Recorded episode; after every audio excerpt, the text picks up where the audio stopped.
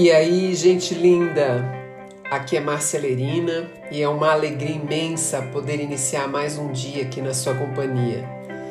Seja muito bem-vinda, seja muito bem-vindo ao nosso podcast, que é um ambiente de troca, de reflexão para fazermos um dia na mais alta energia. Respira fundo, põe um sorriso nesse rosto e bora pro episódio de hoje.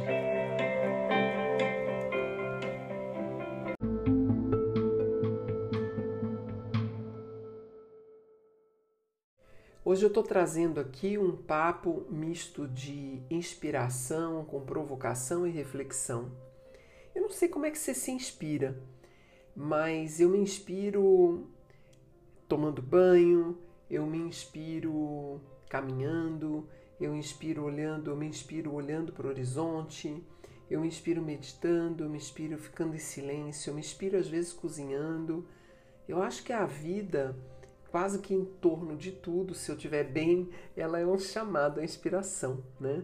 Mas vale a pena a gente saber o que que nos eleva a um ponto de percepção que expande a nossa mente, que expande a nossa consciência e faz a gente entrar num estágio mais amplo do que esse concreto, né? Esse ruído mental que a gente tem.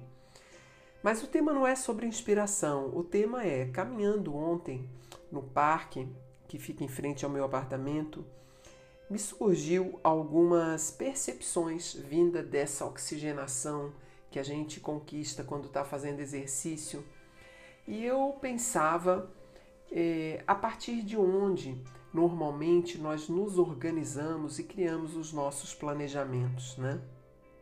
De maneira geral, quando a gente se organiza sobre os nossos projetos, a gente está sempre olhando em primeiro lugar quais são os grandes objetivos que a gente pretende alcançar dentro dos aspectos da materialidade ou dentro dos aspectos da superação comportamental, mas é muito exteriorizado de maneira geral as nossas metas, os nossos projetos e as nossas intenções.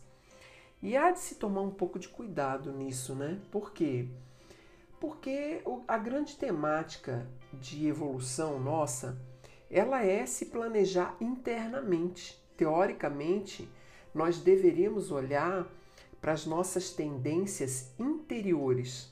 E talvez a pergunta que mais deveríamos valorizar em termos de entendimento não era saber os cenários externos que se apresentam para 2024, 2025 ou mesmo para o segundo semestre de 2023, mas quais são os cenários internos, quais são os padrões e as tendências que tendem a me chamar para uma evolução eh, nos próximos momentos.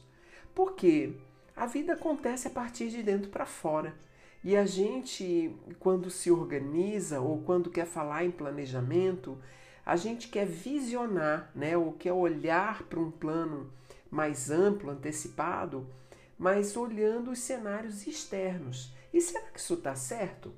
Me veio na caminhada que talvez a gente tenha que dar muita importância a quais são o, as tendências interiores que cada um de nós está, é, de alguma forma, potencializando, né? ou energizando para os próximos meses, para o próximo ano, mas também as grandes tendências interiores do movimento coletivo que nos, influ nos influenciam né? e que nos fazem ter é, repercussões dentro das nossas decisões. Eu sei que isso é um pensamento diferente, né? mas ele não é nada novo, porque se a gente tem cada vez mais a compreensão de que o nosso mundo interior é o mundo que cria a realidade exterior, nós estamos falando óbvio, né?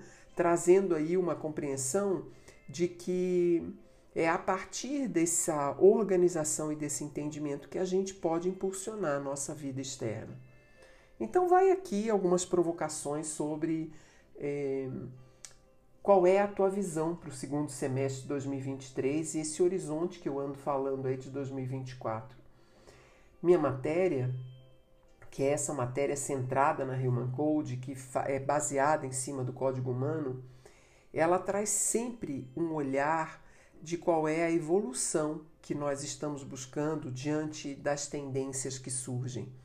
E as tendências interiores né, do segundo semestre de 2023 é se você está muito bem, se você está harmônico, é você ter contato com o mundo sutil, contato com a espiritualidade, contato com uma inspiração profunda, uma inspiração sagrada, uma inspiração divina que pode vir ao nosso encontro e nos ajudar nessa inspiração de construção de um novo, sabe, renovado, renascido, transformador.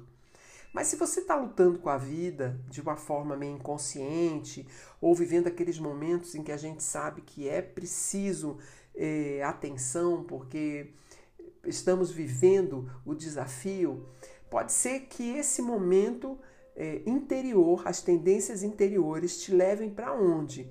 Para lugares muito obscuros, lugares sombrios, lugares que você não tinha enxergado antes, que não tem luz ali e que você não sabe onde está a tomada para ligar e iluminar a situação. Então é como se você andasse tateando com um pouco a respiração suspensa, um pouco de presença de medo, uma sensação de não querer avançar e até uma informação que pode mexer com o teu sistema nervoso no sentido de que você não sabe se paralisa ou se você reage, né?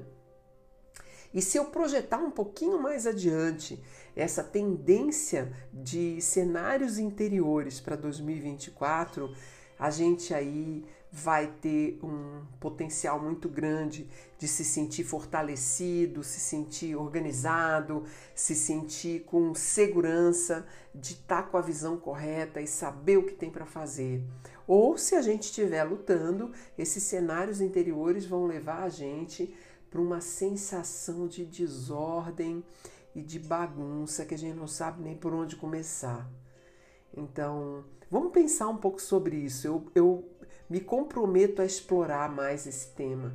Sei que é um tema que pode ser interessante porque ele está olhando de forma aparentemente reversa, né? Ou seja, parece que a gente está olhando é, para um, uma perspectiva que vem um pouco para um olhar de desmontar para depois poder construir, mas não é não.